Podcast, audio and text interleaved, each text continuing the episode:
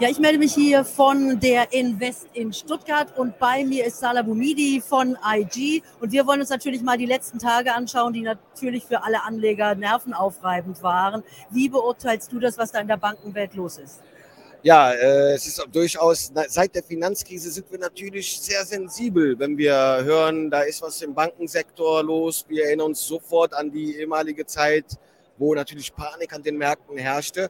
Und diese Panik ist jetzt ein bisschen überbewertet meines Erachtens, denn wir können diese, ja, diese Bankenverwerfungen, die Verwerfungen im Bankensektor aktuell nicht vergleichen mit der Finanzkrise 2008. Es ist eher so ein, ja, ein anderes Problem. Wir sehen zum Beispiel der, äh, die Regionalbanken, also wie Silicon Valley Bank, da hatten, wir hatten ein hohes Klumpenrisiko. Man hat in äh, Technologie- und Wachstumsunternehmen hat man finanziert.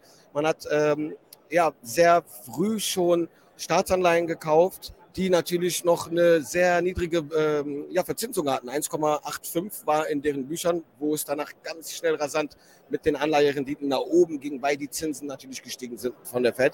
Und das hat natürlich auch Druck auf eine Silicon Valley Bank und auf andere Banken dann ausgelöst. Deswegen sehe ich es nicht so problematisch. Ich denke, das ist ein eher auch amerikanisches Problem aktuell bei den kleinen Banken. Klar sehen wir jetzt eine Credit Suisse, wo auf einmal was ist, aber da ist ja schon, da hat man ja schon länger Bauchschmerzen. Und ich sage ganz klassisch wie immer, wenn eine Bank hustet, dann wird auf alle draufgehauen. Und das ist gerade das Bild. Aber das Problem, was jetzt die Silicon Valley Bank hat, dass sie nämlich ihre Anlagen, also sozusagen die Einlagen der Kunden dann wieder angelegt hat in Anleihen, mhm. das ist ja eigentlich was ganz Normales und das ist ja auch was ganz Seriöses. Also daran ist erstmal grundsätzlich gar nichts auszusetzen. Das machen ja andere Banken auch. Deshalb nochmal meine Frage, haben diese Risiken nicht viele andere Banken auch in ihren Bilanzen schlummern? Ja, haben sie. Äh, eine Bank of America zum Beispiel hat es auch aufgebläht, aber diese Banken sind viel diversifizierter. Auch in der Finanzierung sind sie diversifiziert. Und wir haben auch ein Bewertungsproblem. Wir kennen in Deutschland das HGB, das Handelsgesetzbuch, ganz klassisch nach dem Vorsichtsprinzip aufgebaut. Und dann haben wir internationale Rechnungslegungsstandards wie die IAS oder US GAAP. Dort werden zum Beispiel die Anleihen, die du gerade angesprochen hast, äh, bis zur Endfälligkeit gehalten. Das heißt, die werden erst erfolgswirksam dann gebucht, wenn es tatsächlich zur Endfälligkeit kommt. Dadurch wurde kein äh, Abschreibungsbedarf eigentlich gezeigt. Und das ist ja eigentlich was passiert. Man hat gesehen, oh, der Abschreibungsbedarf ist so hoch, dass diese Bank jetzt ins Straucheln gekommen ist, dass die Einlagen natürlich damit auch gefährdet waren. Und ergo ist dann damit dieses Strohfeuer auch entbrannt. Und das ist eher das Problem, wo ich sage, es ist eigentlich ein Bewertungsproblem, was wir im HGB nicht so machen zum Beispiel, in ähnlicher Weise nicht.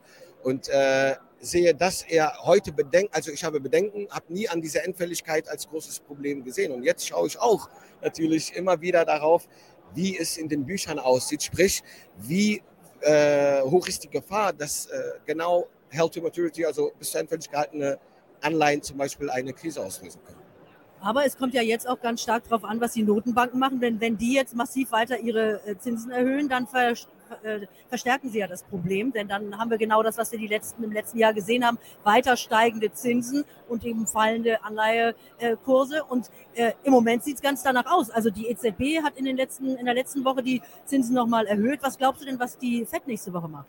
ja, man hat jetzt einen Spagat, den man liefern muss. Zum einen, die Inflation ist leider doch nicht so runtergegangen, wie man es erwartet. Die Zinsen ist das probate Mittel, um diesen Realzins, der negativ ist, irgendwann mal hoffentlich wieder ins Positive zu bringen, weil wir verbrennen praktisch unser Geld und Portemonnaie durch die negativen Realzinsen. Äh, aktuell sehen die Markterwartungen so aus, dass die FED ein bisschen aufs Gaspedal, also auf Bremspedalverzeihung drücken wird. Ja, die Wahrscheinlichkeit, dass sie um 0,25 Prozent oder 25 Basispunkte die Zinsen erhöht, ist jetzt relativ bei 80 Prozent gewesen. Aber wir sehen mittlerweile auch eine Volatilität in den Zinserwartungen.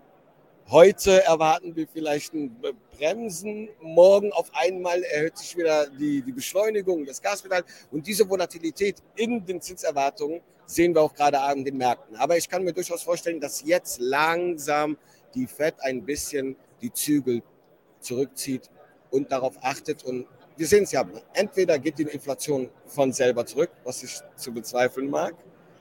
Dann muss man auch nicht mehr den Druck weiter erhöhen.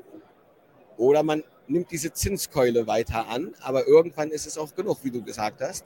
Deswegen, ich glaube, dass jetzt langsam die FED an ihren Zenit angekommen ist mit den Zinsen, dass wir so vielleicht nochmal ein Prozentpunkt maximal noch oben drauf bekommen und dann nicht schon wieder schnell die Zinsen senken, sondern eher so ein bisschen dann abschauen, wie die Inflationsprojektionen aussehen. Aber was wäre denn dann sozusagen jetzt die Idee für Anleger? Also wie sollte man sich verhalten? Einfach mal die Decke über den Kopf ziehen für ein paar Wochen? Kommt natürlich darauf an, was ist mein Anlagehorizont? Wie handle ich? Was für Risikopräferenzen habe ich? Aber wenn ich jetzt langfristiger orientierter Investor bin, würde ich jetzt eher mal äh, an der Seitenlinie bleiben. Gegebenenfalls, wenn die Korrektur jetzt weiter fortgesetzt wird, dann vielleicht günstigere Einkaufspreise haben. Als kurzfristig äh, anlegender Investor vielleicht mal auf fallende Kurse setzen? Ja, da sage ich immer ganz klar, ohne Vola keine Cola. Die Volatilität ist gerade auch aktuell da und die kann man dann durchaus nutzen. Aber bitte Vorsicht, es gibt Chancen, aber man muss auch ganz klar die Risiken davon kennen. Ne? Salah, ich danke dir, dass du äh, mit mir gesprochen hast hier im Money Talk und äh, wir melden uns gleich wieder noch mit weiteren spannenden Gästen hier von der Invest in Stuttgart und danke euch erstmal fürs Zuschauen. Ich habe dir.